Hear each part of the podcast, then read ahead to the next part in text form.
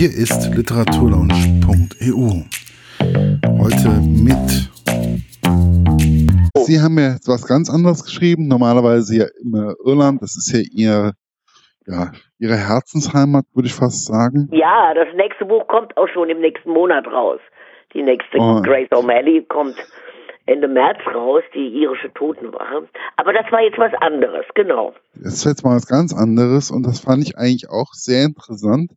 Die verlorenen Töchter ähm, geht es ja jetzt diesmal um ähm, ja, Norwegen, es geht um die DDR, es geht um äh, Nachwirkungen vom Zweiten Weltkrieg, es geht um den Zweiten Weltkrieg, es, ist, es sind unwahrscheinlich viele Themen, auch brisante Themen, finde ich, die auf diesen 220 Seiten ähm, ja, untergebracht sind.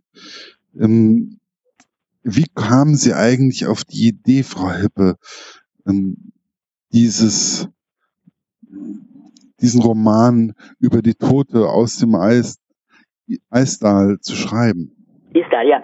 Äh, also das äh, ist eigentlich, eine, wie, wie, es, wie es beim beim schriftstellerischen Tätigkeit, bei schriftstellerischen Tätigkeit häufig ist, man liest was oder man stolpert über irgendwas und so war es bei mir wohl fast wörtlichen Sinne. Ich bin seit 1996 mit einem Norweger liiert aus Bergen und mhm. ähm, der, mit ihm bin ich Ende der 90er Jahre, wie so häufig damals, also auch bin ich äh, spazieren gegangen in der Umgebung von Bergen, der zweitgrößten Stadt Norwegens, im Westen Norwegens. Und da sagte er zu mir, ach guck mal, da drüben ist das Istal. Ähm, da haben sie damals die Leiche von der Frau gefunden. Und ich hob die Augen mal und sagte, welcher Frau? Ach, sagt er, habt ihr in Deutschland nie was davon gehört? Ähm, hier ist das äh, auch nach so und so vielen Jahren, das war damals 99, sagen wir zwei, knapp 2000, 70 ist die Leiche gefunden worden, also 30 Jahre später. Ähm, das ist bei uns noch ganz präsent. Und da erzählte er mir von dieser nie identifizierten Leiche, halb verbrannten Leiche, die ein Vater mit zwei Kindern äh, beim Spaziergang, Sonntagsspaziergang dort gefunden hatte. Und äh, dass die weder die Hintergeschichte noch die, Identität dieser Frau jemals geklärt wurde. Und immer noch die Fantasie mh, vieler Norweger ähm, ja inspiriert oder oder oder oder eben anregt. Ja, und das fand ich eine interessante Geschichte, konnte aber auch nichts weiter dazu sagen, ähm, weil hier in Deutschland ist es nicht bekannt gewesen. Was sich jetzt in, im letzten Jahr übrigens komplett geändert hat. Interessanterweise parallel sozusagen zeitlich parallel, meine ich, ähm, zu der Vorbereitung der, der Veröffentlichung dieses Buches ähm, ist, äh, sind mehrere Dossiers in der Zeit zu dem Thema mhm, genau. Frau erschienen.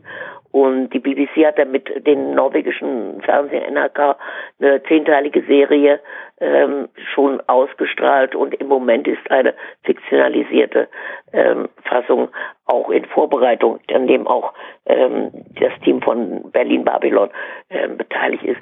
Gut, lange Geschichte und ich fand aber meine Neugierde war geweckt und ich habe mir dann damals war diese diese ja, Mord sagt, es wurde als Selbstmord deklariert, was sehr absurd ist, wenn man die Geschichte besser kennt, ähm, war verjährt, 95. So dass ich, als ich mich an die Bergenser Polizei wandte, ob ich da mal reingucken könnte in die Akte, die auch ohne Probleme ähm, die ganzen tausend Seiten oder vielleicht waren es auch nur 700 Seiten, das weiß ich nicht mehr, ich habe sie nach wie vor hier in Kopie äh, bei mir, ähm, wurde mir dann zuge also zugeschickt. Und das Wahnsinn. fand ich dann spannend. Als ich das dann las, mein Norwegisch war damals noch sehr rudimentär und mit Hilfe meines Freundes haben wir uns da durchgeackert, durch die Zeugenaussagen und so weiter. Und ähm, mein Freund sagte mir irgendwann, der Politik studiert hatte und das ein bisschen Ahnung hatte, sagte, ach guck mal hier, da steht ja was ganz anderes, wer jetzt zuständig ist. Das haben sie der Bergener, Bergenser Polizei weggenommen. Das ist die E-Gruppe. Und ich sage, was ist denn die E-Gruppe? Sagt, das ist unsere Geheimpolizei. Die interessierte sich für den Fall damals. Ja, aber ja. das ist ja, So, warum, so ging's los, Herrgott. Und dann, ähm, was ich ja auch hart fand, das war mir ja als, also mich interessieren ja viele Dinge und ich finde es auch immer wieder sehr spannend, weil Bücher stoßen mich ja mehr oder weniger auch immer wieder auf Themen, die ich so nicht auf dem Schirm hatte. Und das war ja dann ähm, diese mit den deutschen Flittchen. Ja, das, das, ja, also das war, das hatte ich damals, äh, sage ich mal, parallel dazu, unabhängig von der Istal-Frau des, des Mysteriums der Frau im Istal, hab, hatte ich als Journalistin ähm, mich über, damals muss man dazu sagen, um die um die Jahrhundertwende 2000 gab es zum ersten Mal eine ja eine Interessenszusammenschluss, eine Interessensgemeinschaft äh, von Kindern, heute natürlich 70, 60, 70 Jahre alt, ähm, die damals ähm, mit norwegischen Müttern und äh, groß geworden sind und deren Väter äh, Wehrmachtssoldaten waren. Die, äh, der norwegische Staat hatte sich sehr ähm, diskriminierend und, und auch schädigend diesen Kindern gegenüber und auch den Müttern gegenüber verhalten nach dem Krieg. Und das wurde aber nie thematisiert, das wurde immer tabuisiert in Norwegen.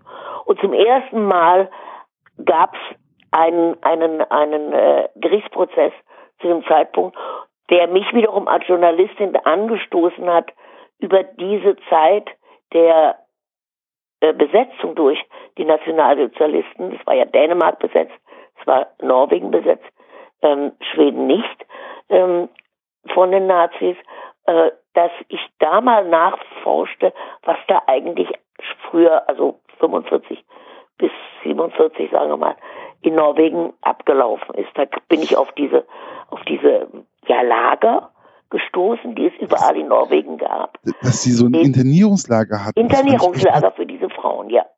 Die nicht von ihrer Familie geschützt wurden.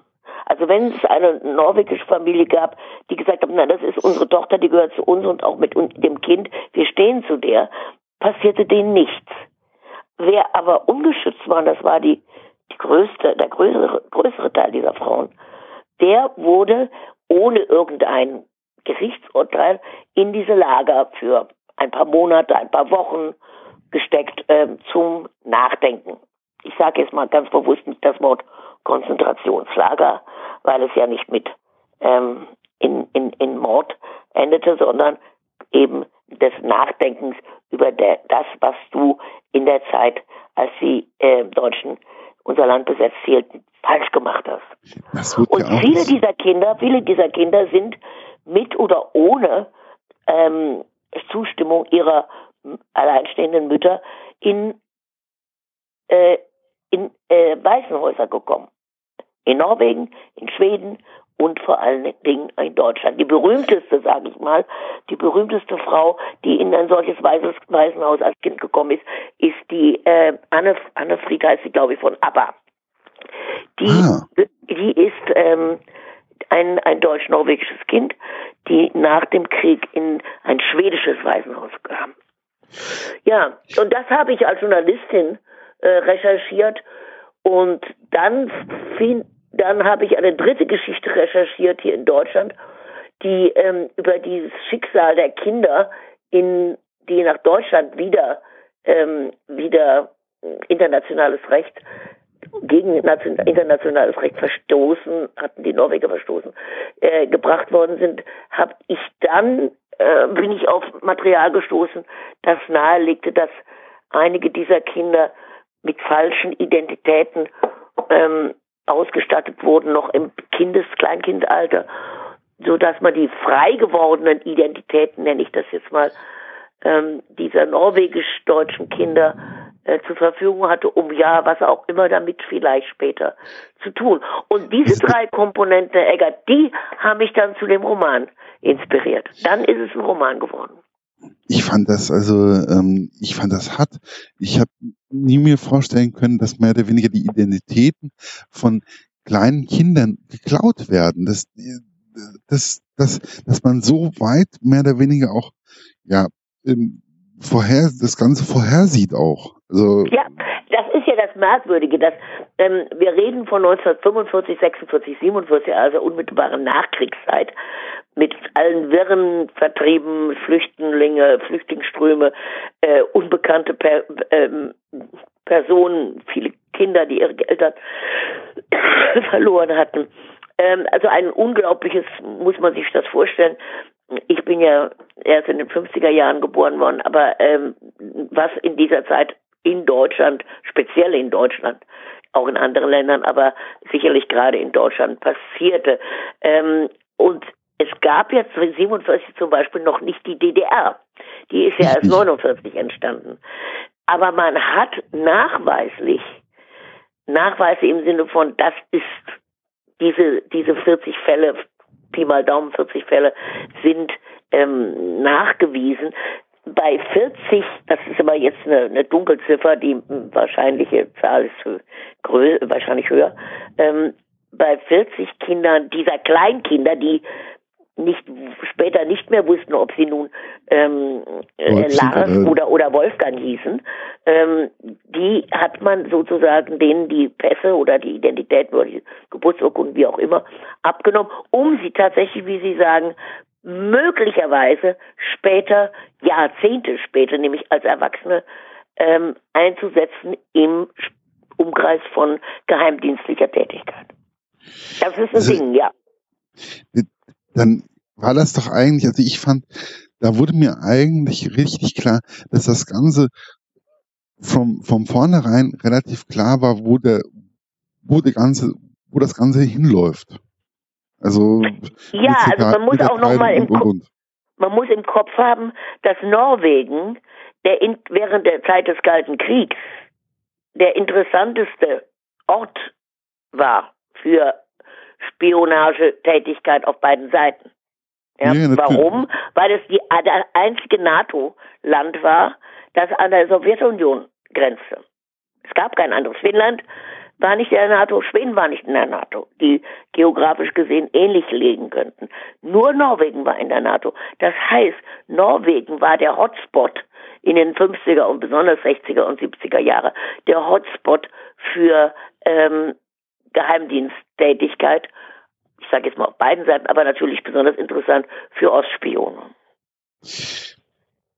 Also das war ja für mich, also ich habe das mehr oder weniger durch dieses Buch dann auf einmal äh, nochmal nachlesen müssen. Also ich habe mich dann auf einmal dafür auch interessiert. Und das fand ich einfach, das finde ich unwahrscheinlich interessant, dass ähm, viele Punkte, wenn man ein Buch liest oder so, dass man auf einmal auf Punkte draufgestoßen wird, die man vorher eigentlich nicht so im Blick hatte. Äh, ich bin gefragt worden nach dem nach der Lesung im Literaturfestival München, ähm, als ich aus dem Buch las, was ist es für ein Buch? Ist das jetzt ein, ein Thriller? Ist es eine Liebesgeschichte? Was ist es? Und es ist, man hat ja gerne oder viele Menschen haben gerne so ein, so ein, so ein Genre, in das sie das packen können. Und ähm, man, es ist in der Tat eine Liebesgeschichte, nämlich die Liebesgeschichte zwischen Ose, der jungen Norwegerin, und dem deutschen Kurt Thalbach ähm, aus Sachsen. Das ist eine Liebesgeschichte, bei der, ohne dass ich jetzt hier weiter was erzähle, die Leser soll es ja lesen, ähm, bei der äh, die Liebe und eben nicht das Kalkül im Vordergrund steht und die tragisch endet, weil andere Menschen um diese um dieses Liebespaar herum ähm, in Kategorien von ja, ist das jetzt Feind, ist das jetzt ein Feind oder ist das ein, ein Freund oder oder was was darf sein, was politisch eigentlich nicht akzeptabel ist. Ähm, die scheitern an den politischen um Umständen. Das ist die große Tragik ähm, dieser Liebesgeschichte. Dann geht es aber weiter. Es ist dann tatsächlich auch eine Art Spionage. Äh, ähm, Thriller wäre jetzt zu viel gesagt, Buch. Ähm, und es ist ein Gesellschaftsroman. Und es wird wieder äh, bei der Suche, ich, ohne dass ich zu viel verraten will, der Tochter nach ihrer norwegischen Mutter, ähm, die sie verloren hat 1947, ähm, ist wieder das Menschliche, das aufgrund der politischen Umstände, mhm. in der das Ganze eingebettet ist, also hier jetzt eben Spionage, ähm, Kalter Krieg, ähm, Ost-West und so weiter, äh, sind es wieder die, diejenigen, die Menschen, die lieben wollen, ähm, die verlieren. Das war mir ganz, ganz wichtig, dass egal, das rauszustellen in dieser Geschichte, dass egal, was du möchtest als Mensch, dass du wenig Chancen hast, wenn es die politischen Umstände nicht zulassen.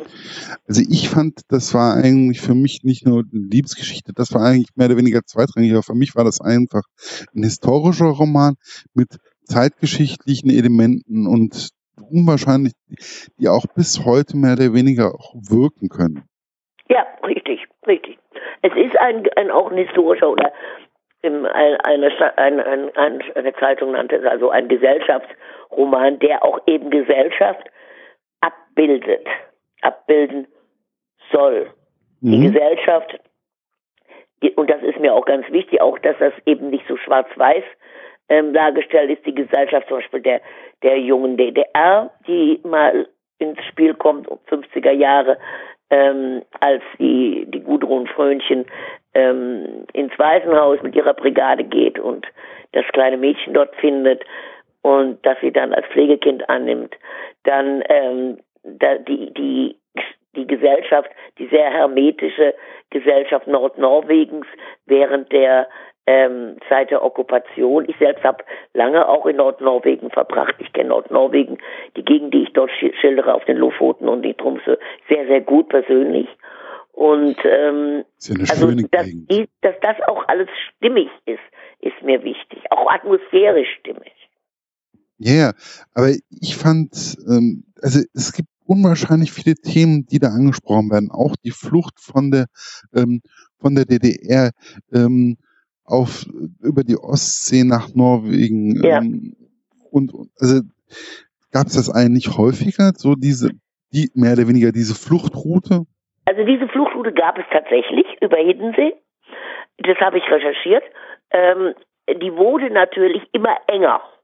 Ja, also da gab es, wenn es vielleicht in den 60er Jahren noch möglich war, da mal, ähm, wenn man das gut vor, immer gut vorbereitet hatte, da noch wegzukommen, um nach Dänemark zu Dänemark zu erreichen, wurde das natürlich immer äh, schwieriger. Eigentlich nur noch in den 70er Jahren eigentlich gar nicht mehr, weil die, die, sage ich mal, die, die, ähm, die äh, Grenzbewachung äh, oder oder oder ja auch eben auf Wasser immer enger und, und schärfer und gefährlicher wurde.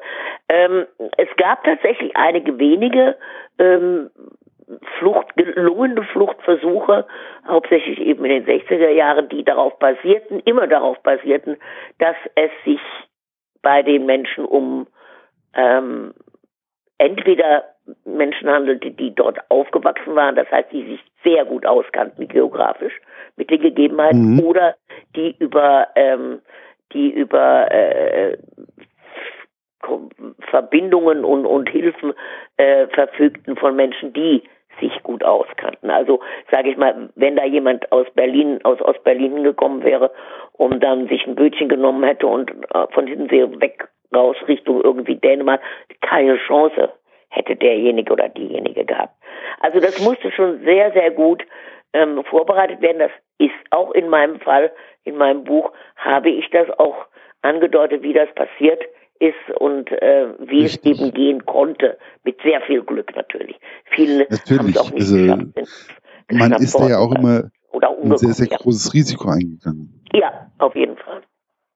Ähm, wie ist es eigentlich, wenn man Norweger auf diesen doch dunklen Flecken in der Geschichte äh, drauf anspricht heutzutage? Wie reagieren dann? Ist heute sehr Norweger? anders, Herr Eggert, sehr anders als noch in der Zeit, als ich anfing, darüber zu recherchieren. Ich hatte eben gesagt, um das Jahr 2000, 1999, 2000, 2001 herum, gab es zum ersten Mal in der Geschichte ähm, Norwegens eine eine Öffentlichkeit darüber, eine Thematisierung.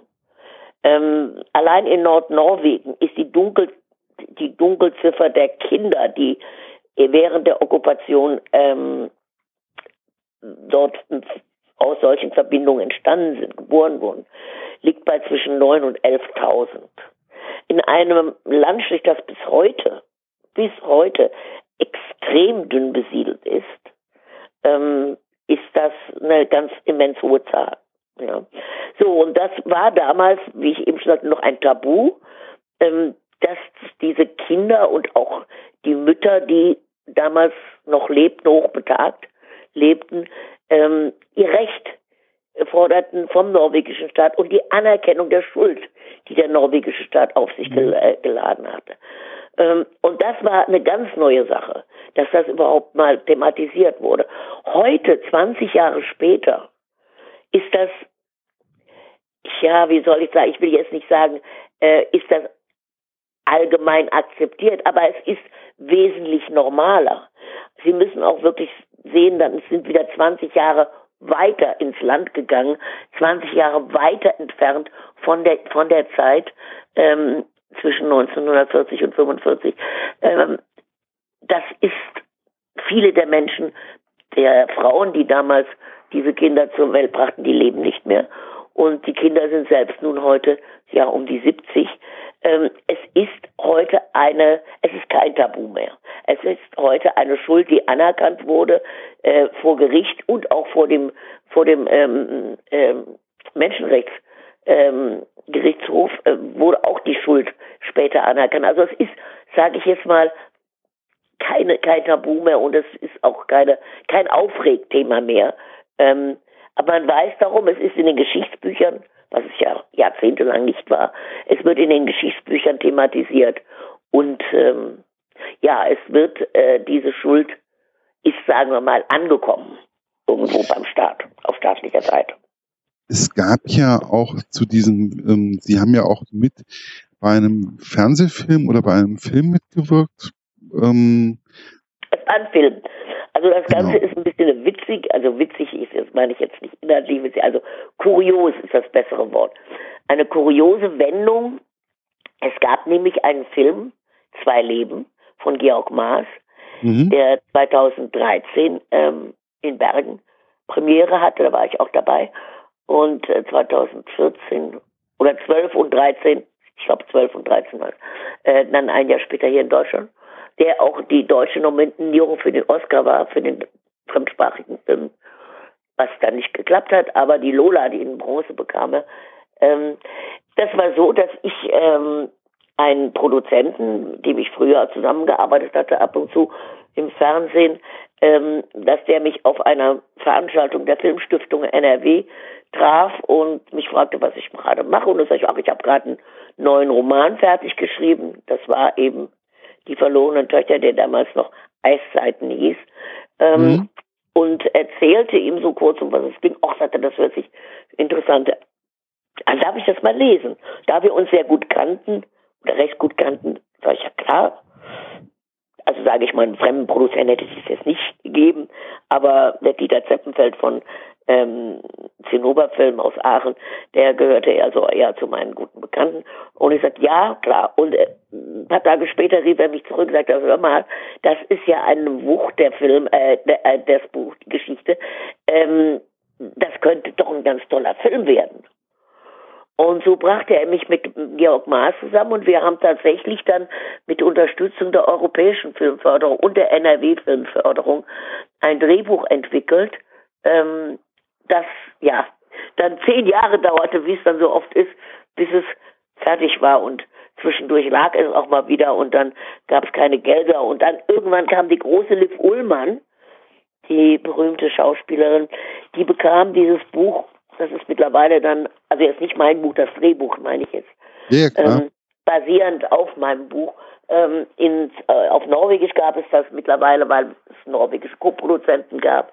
Und äh, die bekam es in die Finger und war völlig begeistert und hat dann mit wirklich damit gewirkt, dass das so Filme, Kinofilme sind ja unglaublich teuer, dass das passieren konnte, dass dieser Film gemacht werden konnte. Ich hatte mich schon aus dem Drehbuchschreiben über zehn Jahre ganz klar herausgezogen, habe andere Sachen gemacht, meinen Journalismus und, und, und, und ähm, war aber immer mit ähm, Georg Maas und Dieter Zeppenfeld in Verbindung geblieben, war informiert über jedes Stadium des Films. Der Film basiert auf meinem Buch, Die verlorene Töchter, ist aber, wer das Buch jetzt gelesen hat und den Film kennt, ähm, oder, da will ich jetzt überhaupt nichts verraten, aber ist ein anderer Strang dieser Geschichte. Und wenn man so will, ist das Buch die Vorgeschichte zum Film im weitesten Sinne. Das, ist, das meine ich mit kurios. Also es gab den Film sozusagen vor dem Buch. Ja, ähm, vor dem veröffentlichten Buch. Ich habe es dann auf Raten meines Verlags und Wunsch meines Agenten nach vielen Jahren dann nochmal überarbeitet. Ich blieb einfach in der Schublade liegen und ich machte andere Sachen, unter anderem auch die Grace O'Malley Romane und ähm, dann habe ich das dann überarbeitet. So ein Manuskript, das 20, fast 20 Jahre liegt, wird ja auch nicht schöner wie Wein, sondern ähm, muss man doch mal dran und das habe ich dann gemacht. Und äh, ja, und so ist das dann dazu gekommen, dass es letztes Jahr im Oktober nach, wenn man so will, fast 20 Jahren äh, veröffentlicht wurde. Unter dem Titel Die verlorenen Töchter bei DTV. Wobei ich mir gewünscht hätte, stellenweise, dass, weil, weil es wirklich so brenn, brennende Themen mehr oder weniger für mich waren. Wir haben ja jetzt auch innerhalb der, des relativ langen Interviews ähm, viele Themen angeschnitten und es, es ist einfach ein Buch, ich glaube, man kann unwahrscheinlich viel daraus lernen, auch aus der deutsch-deutschen Geschichte, aus der europäischen Geschichte, aus der norwegischen Geschichte. Man, man kann so viel rausziehen. Ähm, ja, das war mir auch wichtig. Dass 220 Seiten wirklich knappe Messen waren. Also wir hätten, hätten ruhig nochmal. Hätten wir noch länger, länger werden können. Es hätte ruhig noch länger werden können, weil es einfach so, so spannend teilweise ist. Und ich habe mir da einfach wirklich bei manchen Punkten gewünscht, dass sie vielleicht noch ein bisschen besser ausgearbeitet werden. Aber vielleicht kann man dann auch noch mal was draus machen im Nachhinein. Also, wie ich ja jetzt gerade gelernt habe, man kann ja auch noch das Ganze nachbearbeiten. Kann man noch nachbauen. Aber nun ist das Buch, das ist jetzt so rund und so fertig, wie es ist. Und ich schreibe, abgesehen davon, dass es jetzt bald schon wieder einen neuen Grace O'Malley, die irische Totenwache, geben wird im nächsten Monat, ähm, schreibe ich gerade an einem weiteren, sage ich mal, historischen Roman, der zwischen 1946 und 1967 spielt. Das ist ja super. Und der in Deutschland. Ja, der Wo macht große Freude. Was ist eigentlich... Der macht auch gut. Ähm, wo, wie ist da eigentlich der Unterschied? Also so, wenn man jetzt so normalen Roman, also so einen historischen Roman schreibt und einen Krimi. Das ist an, also ist, vieles ist, also so einiges ist natürlich nicht anders. Der Schreibprozess ist, wenn Sie so wollen, nicht anders. Aber ähm, man ist ja durch das Format oder das Genre Kriminalroman, muss man bestimmte Dinge bedienen, die man mhm. im Roman, im anderen Roman und ich betone, beides sind Romanformen. Ähm, und, und auch der Kriminalroman, der bei uns manchmal so ein bisschen achselzuckend weggetan wird, im angelsächsischen Raum ist er das Gott sei Dank nicht. Der ist als eigenständiges und wertvolles ähm, literarisches Format anerkannt in anderen Ländern. Bei uns wird das ein bisschen so als ähm, Unterhaltungsliteratur negativ abgestempelt. Dagegen werde ich mich. Also beides sind Romane. Ja, natürlich. es gibt schlechte, es gibt schlechte Krimis und es gibt gute Krimis und schlechte Romane und gute Romane. Also da sind wir uns einig. Ähm, aber Sie müssen beim Kriminalroman müssen Sie bestimmte äh, Regeln des, des, äh, des, äh, des Genres bedienen, wie es muss ein Mord oder ein Verbrechen geschehen. Möglichst relativ früh im Buch. Es müssen ähm, und es geht eigentlich darum, das Rätsel oder das Geheimnis, das hinter dem Verbrechen steckt, egal was das jetzt für ein Verbrechen ist, ähm, zu lösen. Das ist jetzt mal, sage ich mal, ganz breit. Ja. Ähm, ja, und das haben sie beim, beim Roman, beim anderen Roman, der nicht Kriminalroman ist, haben sie das nicht. Nicht? Das können sie. Also im Fall jetzt nochmal ganz kurz auf die, auf die verlorenen Töchter. Dadurch, dass da Kriminalroman-Elemente drin sind, und es Absolut. tatsächlich eine Tote, eine Leiche gibt, haben sie natürlich auch das Element des Rätsels, das gelöst werden soll. aber nicht wie im klassischen Sinne, wie im klassischen Kriminalroman. Also sie sind eigentlich, ähm, in mancher Hinsicht sind sie sehr viel freier beim Schreiben eines anderen, also nicht Kriminalromans. Mhm. Aber ich liebe ich, den Kriminalroman als Genre. Ja, also ich finde, ich finde, es hat beides seine Daseinsberechtigung und ich finde auch in Krimis wird ja mittlerweile auch werden auch hochbrisante Themen ja auch immer wieder ähm, angepackt mittlerweile. Es ist nicht mehr so, dass es nur einen Mord gibt, sondern es gibt nein, nein, auch eine, es, gibt, es ist es ist auch eine Weiterentwicklung und ich finde einfach jedes Genre hat auch seine Daseinsberechtigung. Und ich finde es auch gut, dass es wie jetzt zum Beispiel bei den verlorenen Töchtern, dass es Romane gibt, die einfach auch mal grenzüberschreitend sind.